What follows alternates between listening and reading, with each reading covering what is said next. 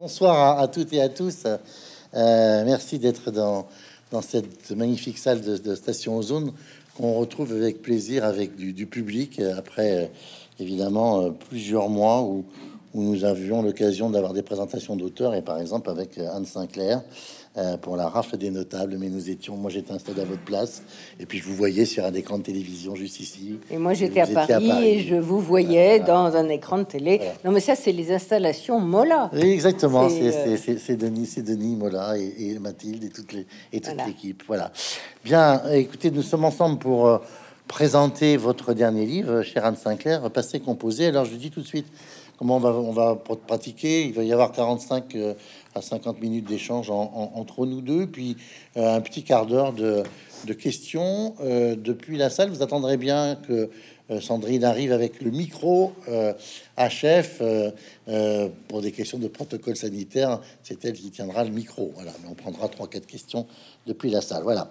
Cher Anne Sinclair, il y a des livres ainsi qui peuvent frôler les 400 pages passionnant à lire de la première à la dernière page avec une quinzaine de chapitres qui vous tiennent éveillé fort tard, parce que vous savez que vous allez trouver une pépite au, tournant de chaque page. De tels livres méritent attention et respect. Le premier d'entre eux consiste à les lire entièrement et auprès, comme on dit. Notre monde raccourci euh, réduit non seulement les têtes, mais aussi les livres, parfois à un seul chapitre, quand ce n'est pas plutôt à quelques pages, voire à une seule question. Comment peut-elle n'avoir rien su des vies cachées de son mari? Question Question dans la réponse, et on en conviendra, d'une importance philosophique, politique, culturelle ah, essentielle. Je si la, question vient. D'ailleurs, ce qui compte, c'est la question, d'ailleurs, et pas la réponse, la principale intéressée, puisque l'auteur, souvent, et, dans la majorité des cas, le questionneur a déjà sa propre réponse, et se moquera presque d'ailleurs de celle de l'épouse trompée. Alors, nous ne vous poserons pas cette question, chère Anne Sinclair. Oh, vous pouvez, je, l'aborde on verra.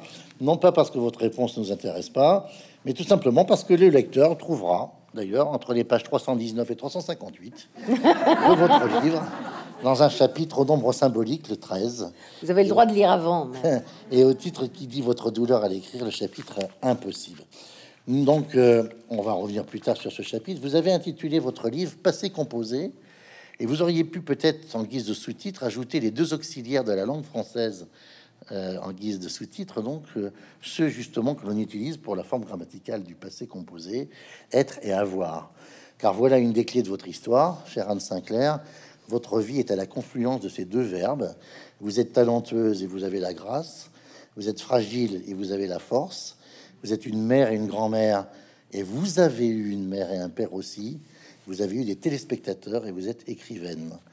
C'est tout cela que raconte votre livre dans un passé recomposé de tous ces morceaux de vous-même et de ceux qui ont croisé votre route. On découvre, on comprend, on mesure que ce furent des fragments de passé, pas toujours simples, imparfaits évidemment, mais vous en avez fait une composition conjuguée au présent pour notre plus grand bonheur de lectrice et de lecteur.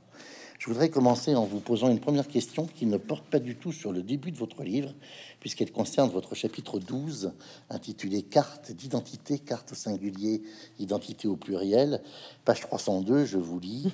Je dirais que je suis une femme, mère, française, juive, de gauche, journaliste, et plutôt dans cet ordre. Est-ce que vous pourriez reprendre pour nous, en guise de première réponse, cette étoile à six branches? Votre propre Magathe David, puisqu'il y a six mots là. D'abord, je vous remercie de, à la fois de toutes les gentillesses que je sais sincères, parce que je vous connais, Jean, euh, que vous avez dites et qui me touchent. Euh, oui, c'est un passé composé, parce que je l'ai pas appelé passé simple. Euh, et que je l'ai pas appelé non plus futur antérieur. encore que l'anecdote veut que l'administration chez Grasset, mon éditeur, m'avait envoyé le contrat il avait écrit passé décomposé. Et donc, je me suis dit, c'était une faute de frappe, mais après tout, sait-on jamais. Donc, euh, oui, merci. Merci de cette invitation et merci beaucoup, euh, la librairie Mola, de, m'accueillir et à vous d'être venu. je fais une définition au pluriel des identités parce que je n'aime pas les identités singulières. Et que je pense que euh, on ne se résume pas, même si l'époque est extrêmement euh, veut absolument vous caser dans des cases, et que justement l'identité, qu'elle soit communautaire, euh, qu'elle soit sexuelle, qu'elle soit de genre, qu'elle soit raciale, est aujourd'hui presque un impératif pour vous mettre dans une case. Euh, moi, je n'aime pas ça. Je pense que, que, les définitions des hommes, c'est comme les choses, c'est complexe et que c'est une sorte de maillage qui fait, euh, qui fait à la fois une histoire, qui fait un destin et qui fait une personne. Et donc euh, j'ai essayé de rassembler, euh, j'avais pas compté que ça faisait six, mais j'ai essayé de rassembler ce que je suis. et j'aurais pu en rajouter encore des tas de, définitions. Mais c'était pour montrer que justement, je voulais me rattacher à des tas de choses différentes. Alors oui, je suis femme. Euh, c'est difficilement discutable. Euh, et encore, je, on pourra parler là-dessus de je suis une féministe sage. Euh, je le dis d'une manière générale, je suis assez modérée. Je, je le dis d'ailleurs dans le livre, je suis une vieille modérée. C'est pas la mode. J'aime beaucoup le livre de, de Jean Birnbaum qui s'appelle Le courage de la nuance, qui vient de paraître. Et, je pense qu'aujourd'hui, la nuance, euh, la, complexité des choses, le refus d'être mis dans des justement dans des cases euh, spécifiques, c'est une richesse. Donc euh, oui, je suis une femme, il n'y a pas de doute. je suis une mère. je suis une fille aussi, je ne l'ai pas dit, mais c'est dans les premières pages du livre. Euh, je suis. Qu'est-ce que je dis après? Je sais même plus. Femme, mère, française. Française. Alors française, il n'y a pas de doute. Je suis française par tous les pores de ma peau. Je suis née aux États-Unis. Vous avez même renoncé à votre euh, nationalité. nationalité. Oui, j'avais la nationalité américaine. Vous êtes née sur le territoire américain. Hein je suis née sur le territoire américain, ce qui suffit pour obtenir euh, la nationalité américaine. Mais j'y peux rien. C'était pas de ma faute, si j'ose dire. Et, et mais toutes mes racines sont françaises. Mon éducation euh, euh, mon amour de la littérature, euh, mes, mes connaissances, mais voilà, toute ma vie s'est passée ici en France. Et même si les États-Unis m'ont toujours intéressé, et surtout maintenant plus que l'année dernière, je, je, me sens parfaitement française par tous les pores de ma peau. Et je dois dire qu'un des joies de ma vie, euh, et un de mes grands plaisirs, ça a été, vous savez, les maires de France euh, décernent à certains moments des, euh, des, voilà, des, décident qui sera la Marianne. Alors autrefois, c'était très solennel, c'était Brigitte Bardot ou Catherine Deneuve, le bus dans les mairies. J'ai pas de chance. Euh, la, mode s'était développée et s'était euh, modernisée, donc j'ai pas mon bus dans les mairies. Mais certaines mairies avaient fait un hologramme euh, et, cette année-là, j'avais été déclarée Marianne. C'était une belle année, je crois que c'était 1989 en plus. 1989, j'ai été Marianne et ça a été une fierté formidable pour moi et, et un honneur extrême. Donc juive, sans aucun doute non plus. Je suis d'une famille juive, je suis juive moi-même, euh, pas de manière euh, religieuse, mais de manière culturelle et de manière historique et, d'appartenance à une histoire, à un destin, un peuple. Euh, et une certaine fierté de l'être, comme on est fier de, des, éléments qui vous composent. et, de gauche, oui pas vraiment. passages qui sont passionnants. Dans, c'est pas vraiment un secret, encore que je me suis toujours attachée à être, sinon objective, parce que l'objectivité n'existe pas en journalisme. L'objectivité, on, on, on arrive avec ce qu'on est et on est euh, le produit de son histoire, de sa culture, de ses, de ses affinités, etc. Donc l'objectivité, c'est-à-dire la neutralité parfaite n'existe pas. En revanche, l'honnêteté existe et je me suis toujours efforcée, et je crois que euh, tous, de gauche comme de droite, ils l'ont compris puisqu'ils venaient dans, dans mon émission, euh, d'être parfaitement honnête et loyal et poser les questions qui s'imposent à tout le monde. Et enfin, et, enfin journaliste, parce que ça, c'est un choix de vie. Euh, et, et c'est, ça m'a beaucoup défini, et je l'explique dès le début du livre. Et c'est euh, l'envie formidable de, vous savez, on veut être infirmière, euh, pompier ou pilote de ligne. Et ben moi, je voulais être journaliste, et donc j'ai été. On va y venir aussi que cette envie d'être journaliste, eh bien, vous la, vous la, vous la, la, cueillez en quelque sorte, ou, ou, elle, elle s'offre à vous très jeune. En, écoutant très jeune les reportages audio sur la guerre d'Algérie. Hein, Exactement.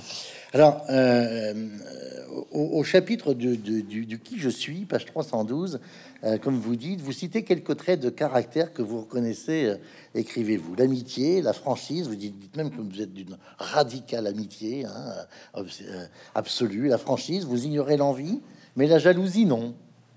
Oui. vous vous dites sensible à l'extrême, souvent mélancolique, fréquemment angoissée, peu audacieuse, paresseuse cachée, gourmande, euh, et vous avez ces conclusions sur, sur, votre tableau. Enfin, j'aime la vie et j'aurais du mal à la quitter car elle, a été, car, elle a été douce pour moi et généreuse en bienfait. Il y a quand même, page 10, dès Je vais pas la quitter tout de suite. Hein. oui, j'espère bien. Dès le départ, vous dites Je n'ai jamais eu une bonne opinion de moi-même. Hmm. Votre premier chapitre s'intitule Une gentille fille. Page 73, vous dites Je faisais donc de la danse et n'étais pas doué du piano aussi, mais j'accrochais les notes, une éducation de petite fille de bonne famille, pas plus habile de son corps qu'elle ne l'était de ses mains. Quand est-ce que Anne Sinclair s'est mis à, aimer Anne Sinclair? Ah ça, pas beaucoup. Euh, pas beaucoup. Je, euh, je suis quelqu'un de critique et de critique sur moi d'abord parce que je déteste la vanité.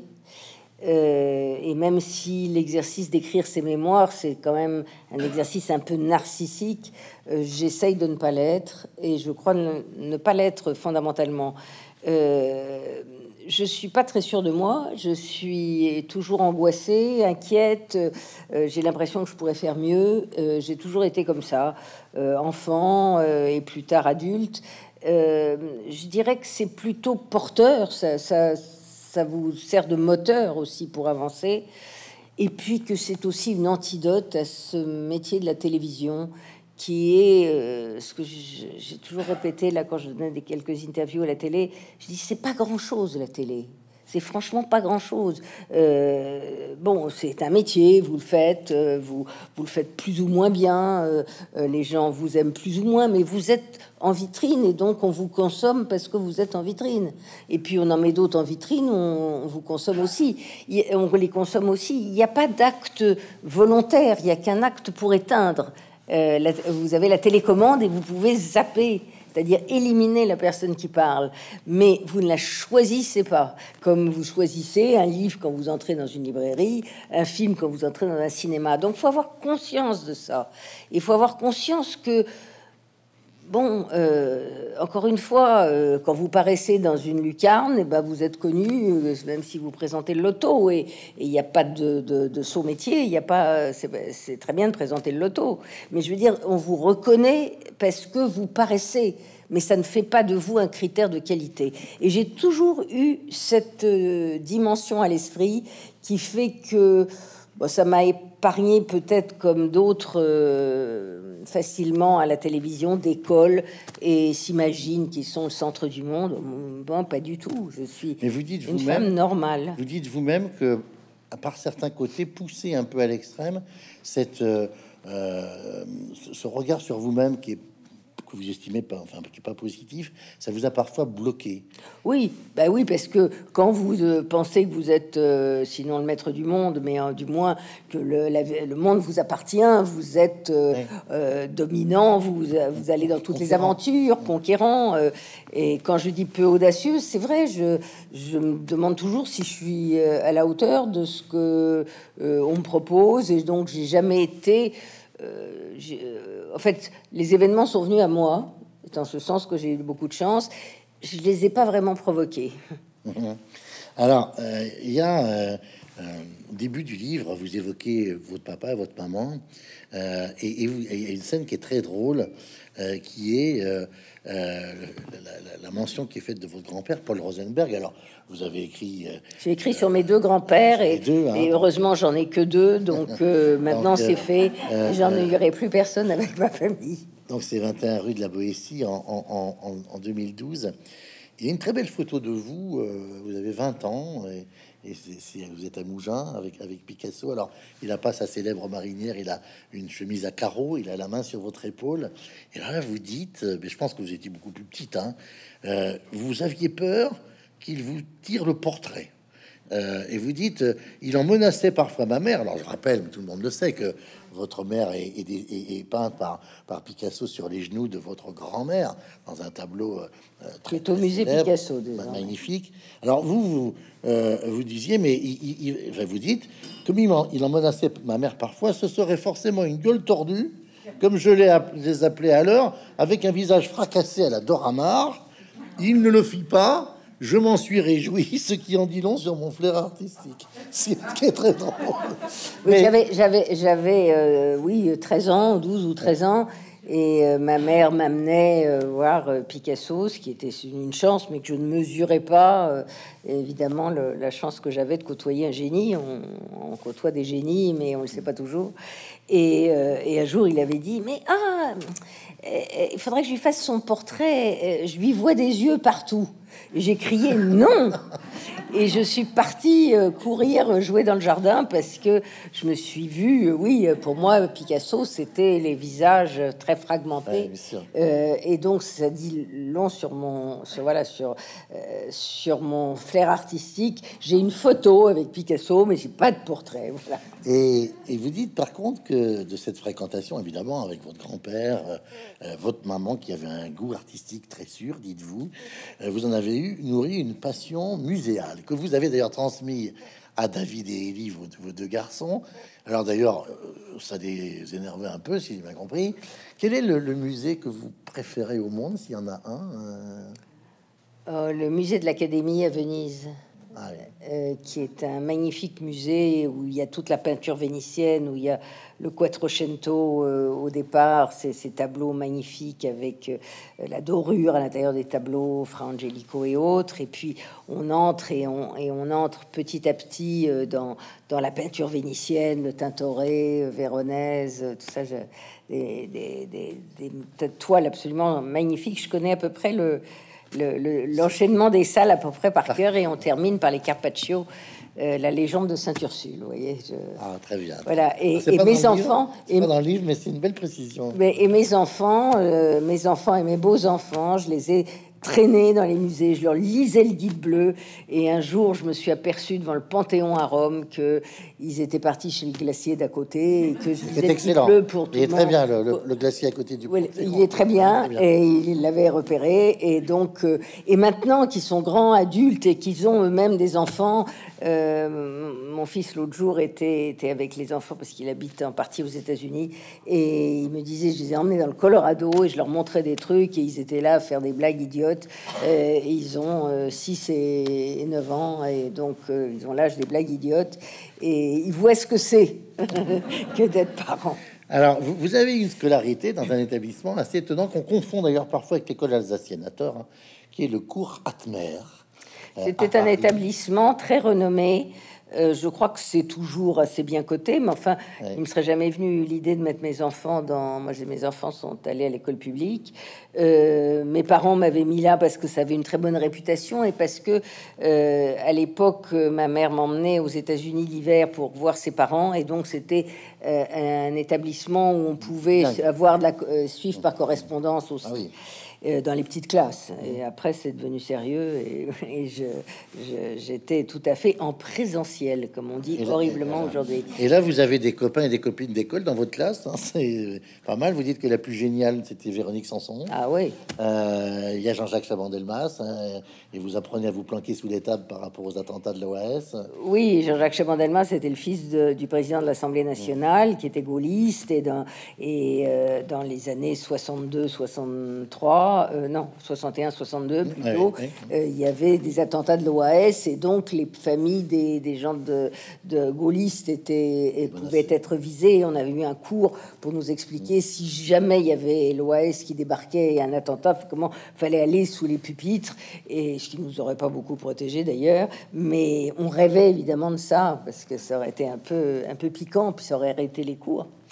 C'est quand même une, une drôle d'école parce que vous dites que le vendredi après-midi, et pas du tout pour des questions religieuses, vous partez avec vos parents à Fleury-en-Bière, hein, à, la campagne. À, la campagne, parce que votre maman a décrété que vous deviez prendre l'air pendant, pendant deux jours par semaine. Les parents assistent au cours. Vous avez même peur de la gouvernante de, de Jean-Jacques Chabandelmas, ce qui est pas facile. Euh, oui, mais c'est une école euh, qui est très réputée, puisque, enfin, elle l'était très réputée, puisque j'avais été admise en Hippocagne sur mon livret scolaire avant même d'avoir mes résultats du bac. Donc c'était quand même très admis et très réputé par l'éducation nationale. Il reste que euh, dans les petites classes, c'est-à-dire avant la sixième, dans le primaire, euh, on allait au cours une fois par semaine, enfin le grand cours. Quand je raconte ça, mes petits enfants, ils me regardent euh, avec des yeux ronds en disant "Mamie, c'est pas normal." c'est pas normal. Et, donc, on allait une fois par semaine, mais si bon, si les parents pouvaient pas vous faire travailler à, la maison, on, pouvait rester évidemment à travailler avec des, des maîtres et des maîtresses qui étaient là. Mais dans les grandes classes, euh, les, parents pouvaient assister aux cours. Euh, ma mère, heureusement, n'assistait qu'aux cours de français et de latin où j'étais plutôt bonne, et elle n'assistait pas aux cours de maths et de physique où j'étais plutôt nulle. Alors, vous avez un père qui que, vous, évidemment, vous adorez, extraordinaire, donc, euh, mm. qui est donc Schwartz, c'est le nom de famille, hein, donc vous racontez bien ça dans la rafle des notables. Euh, et il euh, avait, il avait pendant la guerre, pour préciser les choses, il avait, euh, comme il partait combattre dans la France libre et qui s'appelait Schwartz, et que ses parents étaient restés à Paris sous l'occupation pour protéger sa famille, il avait changé de nom et il a changé de nom pour le nom de Sinclair travers des péripéties que je raconte et qu'il a gardé par la suite et que moi je m'appelle Sinclair aussi. Mais ça n'a pas vraiment protégé son père, euh, ce que je raconte dans la rave des notables, puisqu'il a été arrêté par la Gestapo. Et votre papa aimait, aimait dites-vous, ça c'est très émouvant, euh, euh, citer un, extrait du très beau poème d'Aragon que tout le monde connaît hein, sur le groupe Manoukian, titré La fiche rouge. Chanté par Léo Ferré.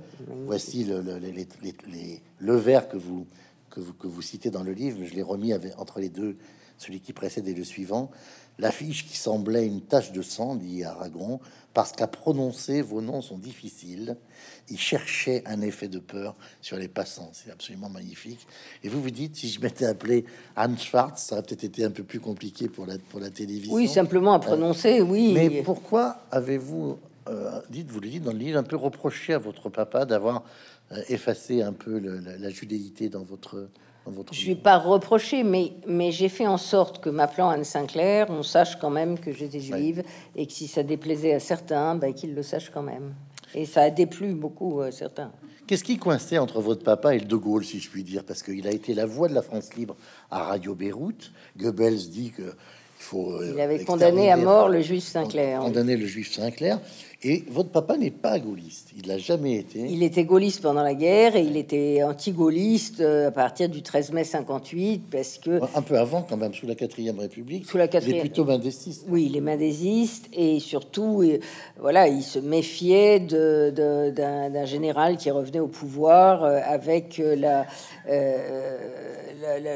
l'Algérie française, puisqu'au départ c'était un peu ça, même si euh, De Gaulle a été très habile et très et, excellent pour euh, essayer de justement euh, moduler sa politique qui est pour faire accepter par ceux qui refusaient la dépendance de l'Algérie faire accepter l'indépendance. Mais au départ, il y avait euh, de la part de, certaines populations de gauche euh, qui refusaient le général comme euh, quelqu'un qui était voilà potentiellement un général au pouvoir en France. On n'aimait pas ça, c'était pas la tradition républicaine. même si le général avait dit à 65 ans, vous me voyez devenir un dictateur. Bon, aujourd'hui, le général a une, enfin bon, on a envie de se dire gaulliste. Moi, j'ai envie de me dire gaulliste parce que c'était à la fois un, moment où la République était euh, puissante, elle était euh, solide, les institutions l'ont été. Euh, la Cinquième République a été un, progrès par rapport à la quatrième, euh, même si aujourd'hui on voit bien les, difficultés, les failles de la cinquième République et qu'elle qui aurait vraiment besoin d'être modernisée. Mais euh, à l'époque, c'était voilà, fallait manifester contre le général. Et donc, euh, moi en 68, j'ai fait comme les copains, j'ai manifesté contre le général. D'autant qu'en 58, c'est la position de Mendes exactement celle-là. Modeste est un des rares dans la vie politique française, avec Mitterrand, avec Charles Hernu et quelques autres, à, euh, et, Alain Savary, à ne pas cautionner le retour du général comme Oui, et à s'opposer à la Ve République, ce que Mitterrand lui a corrigé, puisqu'il s'est parfaitement adapté à la Ve République. Alors, vous parlez de votre maman euh, dans des termes qui sont très touchants, là aussi. Page 30, j'ai relevé, vous dites, elle était malheureuse et de ce fait, la reine des emmerdeuses. Euh, c'est une relation très compliquée que vous avez avec votre C'est affectueux, cette façon d'en de, parler. Euh, ma mère était une femme euh, à qui je dois énormément, c'est-à-dire que la conjugaison entre mon père et ma mère a fait de moi ce que je suis aujourd'hui, c'est-à-dire euh, mon seul père était qui était en adoration devant sa fille, ben, il aurait fait une formidable paresseuse, ce que je suis profondément. Et ma mère en a fait une paresseuse contrariée.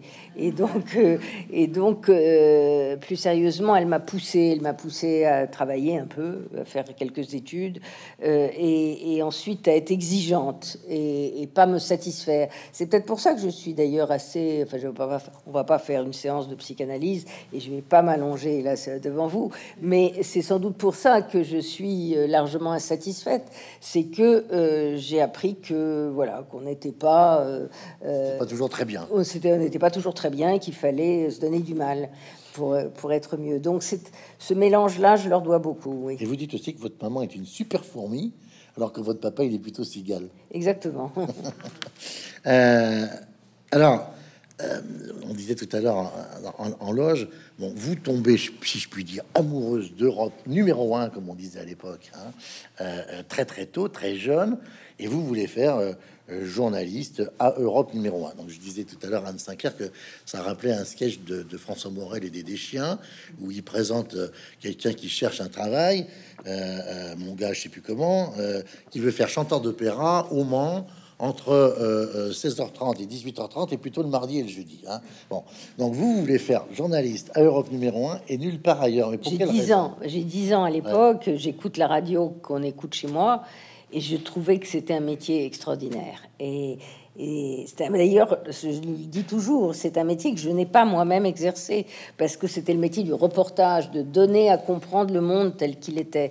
Et c'était un peu une vocation pédagogique qui m'a qui m'a plu. J'aurais peut-être pu être prof, mhm. mais euh, j'aimais euh, l'idée de d'essayer de, donner aux gens euh, résumer, essayer de toucher un peu la complexité du monde. Et je trouvais que c'était un métier formidable.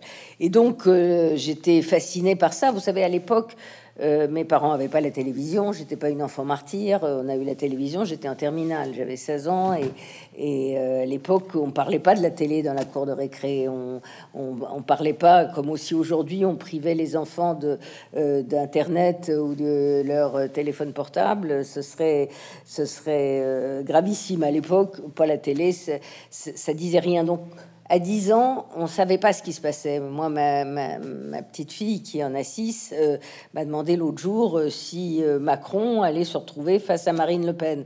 Alors, j'ai trouvé que c'était un peu tôt. et je lui ai dit que je tâcherais de lui expliquer dans, les, mois qui viennent un peu comment ça allait se passer. Mais à l'époque, on savait rien. Et quand j'ai entendu donc les événements d'Algérie, Europe 1, qui est une grande radio, et pour laquelle je vais aller manifester demain euh, avec les journalistes qui euh, en font aujourd'hui partie et qui craignent d'être rachetés, qui craignent, enfin qui savent qu'ils vont être achetés par Bolloré et devenir peut-être l'annexe de CNews, c'est-à-dire l'inverse de ce qu'est Europe dans sa tradition, qui était au fond la première radio libre. Et, donc, euh, euh, Europe me paraissait, euh, voilà, le Graal. Et donc, j'ai tout fait pour, une fois mes études finies, mettre un pied dans la porte, porter les cafés, me rendre utile, balayer par terre, et, et puis petit à petit devenir journaliste. Et vous racontez que alors que vous êtes jeune militante, une sensibilité de mendésiste auprès de Pierre Mendès France. Vous, vous croisez Yvan Levaille dans une conférence de, de, de Mendès France. Vous oui, je le, tire, je le, tire, par la veste et je dis comment est-ce que je peux faire pour aller pour entrer cette stagiaire européen Il m'a dit oh écrivez. Écrivez, on vous répondra. Oui, j'ai écrit et on m'a on m'a pas répondu. En résultat, vous l'avez épousé, voilà. Plus tard, oui, en effet, c'est le père des enfants. Vous, vous, parlez de personnages qui sont absolument euh, étonnants.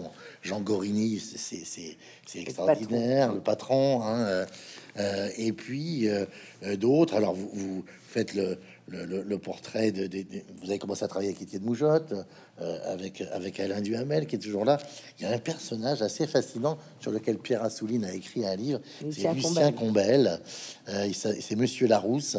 Et là, il a une relation avec vous qui est assez, assez compliquée. Je dirais pas pervers, mais racontez-nous, parce que c'est un drôle de, drôle de type. Euh, Lucien Combel était, euh, j'avais l'impression qu'il avait 90 ans et il en avait 60, je pense. Il avait une démarche un peu lente et solennelle. C'était un grand gaillard qui avait été secrétaire de Gide et euh, qui était très très cultivé et qui avait ensuite, pendant la guerre, été écrit dans Je suis partout, qui était l'organe de la, de, la collaboration euh, la plus active. La plus active, et où il avait été, euh, il rédigeait des papiers, euh, des critiques de livres, etc. Et il a, à la Libération, il a payé, ce qui n'est pas le cas de tout le monde, et il a payé en étant, il a fait dix ans de prison. Euh, et, quand on dit que l'épuration n'a pas été bien faite, il y a des responsables politiques autrement plus, plus, euh, plus importants et qui ont eu d'autres conséquences, euh, comme Bousquet, Le Guet, etc., qui n'ont jamais fait de prison et jamais été inquiétés, qui ont trouvé le moyen de se dépêtrer de tout ça. Et Lucien Combel euh, ensuite était revenu, euh, il on l'appelait Monsieur Larousse parce que il était, euh, il donnait les, définitions des mots, les, les origines sémantiques. Alain Ray. Le, c'était le, oui, sauf que Alain Ray écrivait les dictionnaires et, et, et, Monsieur Larousse n'écrivait pas. Mais en tout cas, c'était un homme intéressant. Et un jour, je me souviens très bien, il m'a montré dans son portefeuille euh, une photo prise de d'Hitler à 3 mètres. Et c'était, vous savez, les, photos quand Hitler visite Paris euh, à 5 heures du matin euh, en, juin 40, une fois que Paris est occupé, et on voit Hitler devant la Tour Eiffel. Et ben lui, il avait un cliché mmh. qui n'était pas le cliché officiel qu'on connaît, mais qui était un cliché très près de... qui devait être, qui lui permettait d'être très près. Et donc, euh, il y avait quelque chose d'étrange dans sa, culpabilité à montrer ce cliché et en même temps sa provocation à le faire. Et c'était un personnage euh, que j'aimais. Oui. Alors, ça montre aussi la, complexité de la vie. Qu'est-ce qui vous a... Alors oui, vous faites, vous faites l'éloge de la radio. Vous dites que la radio est modeste, agile et familière. En fait, c'est tout l'inverse de la télé. Qu'est-ce que vous pensez du fait qu'on met des caméras maintenant dans les studios de radio? Je crois que si on les oublie, c'est très bien. Euh, et d'ailleurs, pendant tout le confinement, ce qui était bien, c'est que les émissions de radio se faisaient avec un masque. Ce qui veut dire qu'on n'était pas vraiment à la télé ou là où on l'enlevait, on l'enlevait euh, la plupart du temps. Non, la radio, c'est la familiarité, c'est la proximité, c'est la facilité d'être en contact avec l'auditoire. Alors évidemment, on pourrait dire on peut être en contact avec les téléspectateurs, mais sur euh, à la télé, vous êtes dans dans un, vous, vous, vous êtes maquillé, il y a des lumières, c'est théâtral. La radio, c'est la vie. Et euh, j'ai fait l'essentiel de ma carrière à la télé, mais j'adore la radio. Alors, j'avais plein d'autres plein de questions à vous poser sur sur Mendes, sur Mitterrand. C'est passionnant dans, dans, dans, le livre, y compris quand quand vous raccompagnez Mitterrand à Paris depuis Château-Chinon avec, avec, avec Yvan Levaille et que un caillou explose le, pare-brise de votre vieille Citroën et vous mangez à, à, à Saulieu. Hein, oui, Mitterrand a le, pare-brise sur les genoux. Voilà. Euh, après, vous le déposez rue Jacob. Vous savez pas très bien d'ailleurs pour quelle raison, mais enfin, vous allez comprendre plus tard. Il y a, il y a, il y a une, une scène que, que, que je crois que beaucoup dans, dans la salle doivent avoir en tête c'est cette euh, fameuse euh, émission avec Jacques Delors le 11 décembre 94. Vous en faites une recension extrêmement précise. Donc c'est euh, cette émission à 7 sur 7 qui existe depuis 1980. Moi, oui. Et non, euh, j'ai commencé en 84. Euh, mais elle existait deux ans avant. Euh, elle, avait été, elle avait été créée par des journalistes qui sont partis à Canal. Et donc, le TF1 a voulu conserver le, rendez-vous et l'a donné à Jean Lanzy, qui était un journaliste que j'aimais beaucoup et qui était un grand journaliste et qui m'a proposé de, de, faire une semaine, une semaine, parce qu'il ne voulait pas la faire toutes les semaines. Et puis il est parti euh, au bout de 2-3 ans parce que les, quand les Bouygues ont racheté euh, euh, TF1 et qui, moi, ils m'ont racheté avec les meubles. Mmh. Et Jean Lanzy est parti, j'ai fait, j'ai assumé l'émission toute seule. Alors cette émission est évidemment, j'allais dire historique, puisque vous dites d'ailleurs après à Jacques Delors le lendemain qu'il y a eu entre 12 et 13 millions de téléspectateurs. alors il faut peut-être nous raconter un petit peu parce que vous avez même élaboré un code avec votre mari de l'époque euh, entre voilà et voici. Hein, c'était un, peu infantile. Expliquez-nous cette histoire parce que Delors arrive et vous ne savez pas si, si au moment où il rentre dans la salle de maquillage, s'il se présente ou pas.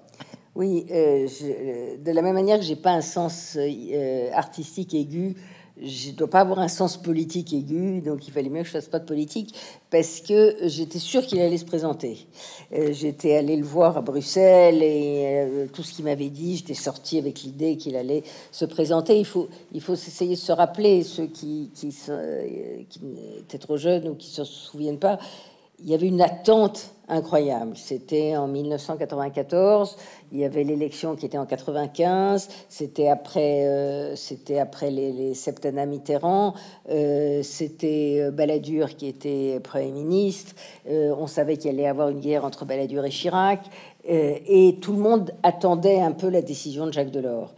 Je me souviens personnellement, j'avais j'étais passé un feu qui était un peu rouge, euh, orange foncé, et je m'étais fait arrêter par, euh, par le flic et qui avait baissé ma vitre, lui, je lui ai dit euh, écoutez, il faut que j'aille à la télé, là je suis pressé, et il m'avait dit bon, je vous laisse partir, mais il se présente ou il se présente pas? Donc, donc je m'étais dit qu'il y avait quand même une attente assez forte, et le matin même, j'avais appelé Delors en lui disant euh, je peux pas faire l'émission sans savoir où on va. C'est très compliqué d'avoir quelqu'un dont on sait absolument pas euh, ce qu'il a l'intention de faire. Il m'a dit, je vous le dirai euh, quand j'arrive à, la télé. Alors il arrive, et on l'emmène dans le salon de maquillage. Il était 7h moins 10, l'émission commençait à 7h. Et il fait sortir tout le monde et il me dit, je n'y vais pas. Alors d'abord, moi-même, j'étais déçu parce que j'attendais, j'espérais, comme beaucoup, beaucoup de Français à l'époque, il était très, très populaire. Et euh, je lui dis bon, ben on va pas commencer comme ça parce que sinon euh, les gens tournent le bouton, on va se coucher au bout de la première minute. Euh, et moi j'ai une émission qui dure une heure, faut quand même qu'on tienne. Il me dit oui, de toute façon, je voudrais pouvoir expliquer pourquoi au fond je, décide de pas y aller et donc quelle est la situation de la France.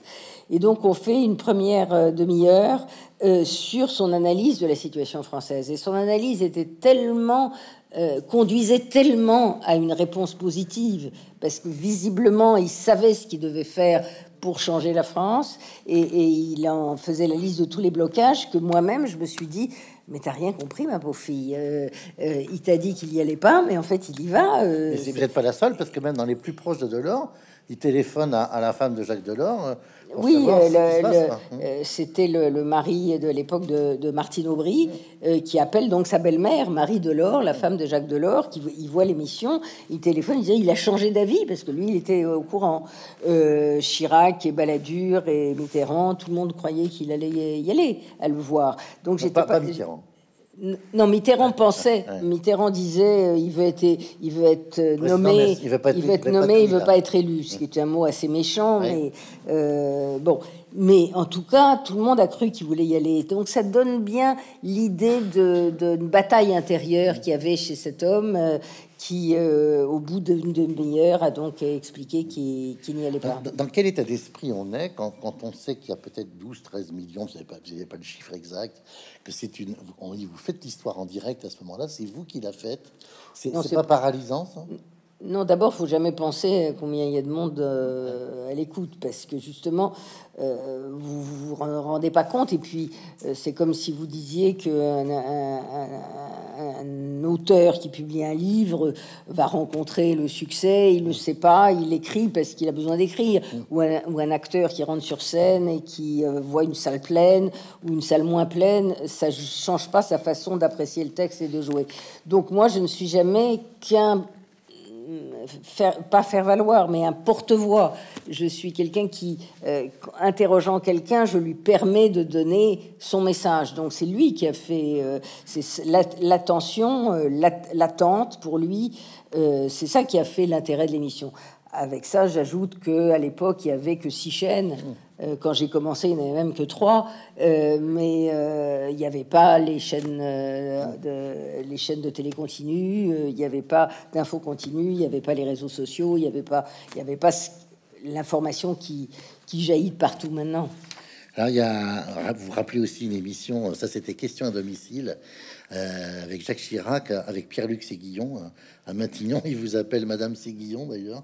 Euh, oui, il voulait pas être aimable. Euh, mais vous dites, vous dites quand même, page 161, Chirac, il faut dire qu'il était sympathique, vraiment sympathique, direct, sans façon, moins olympien que Mitterrand qui le précéda, moins canaille que Sarkozy qui lui succéda. Très joli. Alors, euh, pourquoi est-ce que vous avez toujours refusé euh, de recevoir euh, Jean-Marie Le Pen? Je crois que tout le monde a compris et le sait maintenant. J'y consacre quand même un chapitre dans ce livre parce ah. que je voulais pas qu'on croie que c'était un caprice. Hmm. Et hum, c'est assez compliqué à expliquer, sauf que je pense profondément qu'il est difficile d'interroger des gens qui ne sont pas dans une orbite de la démocratie. Or, euh, Jean-Marie Le Pen était condamné par les tribunaux, il était en infraction avec la loi, il avait été condamné pour racisme, pour antisémitisme, pour provocation à la haine raciale, euh, toute chose qui en faisait quelqu'un qui n'était pas banalement euh, dans, oui, dans, le cercle de la démocratie. Et donc je pense que quand on est journaliste, euh, en dehors des, difficiles rapports que j'ai eu avec lui, et parce que il avait, euh, il, avait insulté le père de mes enfants, il avait euh, dans sa presse, on me traitait de tous les noms. C'est incroyable les insultes. Terrible. Bon. Mais au-delà des aspects personnels, il y avait aussi le fait que je pense qu'un journaliste, euh, bah, s'il interroge euh, Xi Jinping ou s'il interroge euh, les, militaires au pouvoir en Birmanie, eh ben, il a il est un peu le, voilà le porte-voix, le faire valoir là pour le coup. Et il, un journaliste, un intervieweur n'est pas à égalité avec la personne qui l'interroge. Seul un débatteur peut l'être et, et un égal peut l'être. Et un journaliste là aussi, il faut être humble ça veut dire que le métier. Il n'a pas euh, le journaliste et, permet à quelqu'un de donner son message et ne permet pas euh, la vraie discussion. On peut pas dire à quelqu'un qu'on interviewe vous mentez. Bon, et eh ben comme on peut pas dire vous mentez quand vous avez un menteur, c'est très compliqué. Je recommande la lecture du chapitre sur la tour infernale, ça c'est le titre, hein, c'est TF1 avec un, portrait de, Patrick Lelay euh, en, trois pages, enfin plus qu'un portrait, euh, avec, euh, avec Moujotte aussi. c'est un drôle de bonhomme avec lequel, dites-vous, vous, avez eu de très bonnes relations apparentes et d'exécrables relations de fond. Nous ne nous aimions pas, mais nous donnions le change. Alors, comme le temps passe, on va aborder le, fameux chapitre 13 dans, dans, dans, dans, le livre. Vous dites sur ce, sur ce, sur ce qui s'est passé, vous avez ces mots terribles, page 319. J'ai vu ma vie déchiquetée, dépecée, exposée, interprétée, euh, alors que vous expliquez plus haut que la tentation fut grande de ne rien écrire sur le sujet, et finalement vous êtes résolu à écrire. Oui, je pense que dans la mesure où je racontais euh, des choses importantes qui m'étaient arrivées dans, la vie, que j'avais décidé de faire ce qu'on appelle des mémoires, euh, qui dépassait au, départ c'était pour raconter un peu ma vie professionnelle à la télé euh, même si j'avais dit j'avais dit je le ferai jamais. Je dis euh, je me dédie et, je me contredis. Mais j'ai voulu l'étoffer et, parler un peu en effet de, ma vie de mon enfance à aujourd'hui.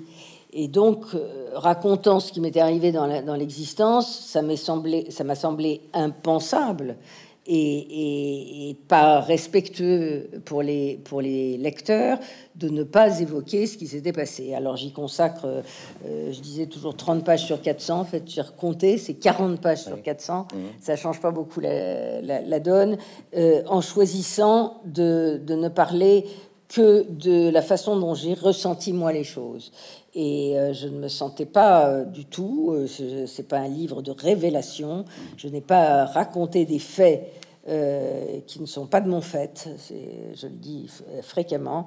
Euh, je ne pas parler des échanges que nous avons eus qui ne regardent personne. Euh, en revanche, j'ai voulu parler du tremblement de terre que, que, ça avait causé dans ma vie, avec l'envie de dire deux choses, et deux, seulement deux choses. La première, c'est que je n'avais pas du tout envie d'aller à l'Élysée, comme on l'a supposé, parce que le monde politique m'impressionne peu. Euh, je savais ce que c'était que la vie publique et la vie politique, et j'avais pas vraiment envie de, me trouver euh, là-dedans. Mais j'avais dit à mon, mon ex-mari que si c'était son choix, je, je l'accompagnerais.